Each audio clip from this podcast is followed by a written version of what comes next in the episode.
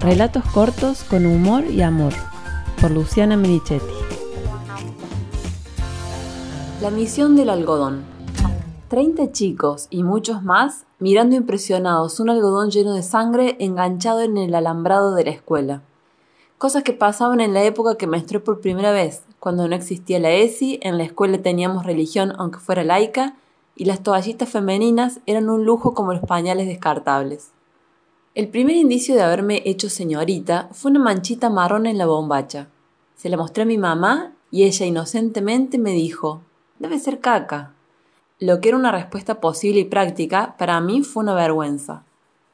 Cuando volví a menstruar directamente no dije nada, me puse un socotroco de algodón y me fui a la casa de una amiga.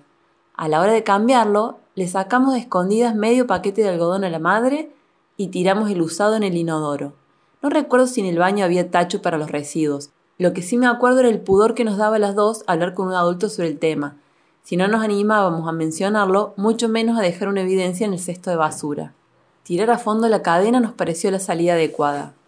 Por el ruido que empezó a hacer el inodoro nos dimos cuenta del error. Como atorado con un pedazo de carne, el caño devolvía y tragaba el bocado sin decidirse a llevárselo del todo. Hicimos guardia un buen tiempo hasta que sin lograr entender el mecanismo, la taza quedó llena de agua con el algodón manchado girando en círculos. Usando el cepillo de limpiar el baño, lo rescatamos y sacamos al patio. Con un buen envión lo revolvemos al techo y santo remedio. El rumor corrió rapidísimo el otro día en el recreo.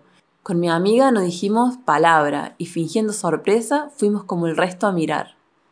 Y allí estaba, los grupos iban rotando para ver de cerca el misterio.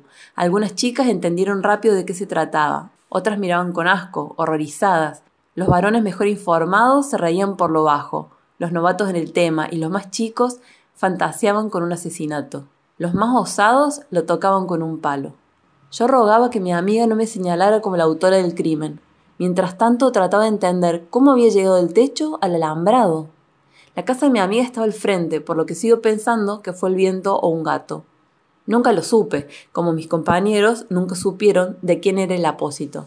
Los maestras nos mandaron a las aulas y la portera se encargó de tirar el socotroco sucio a la basura.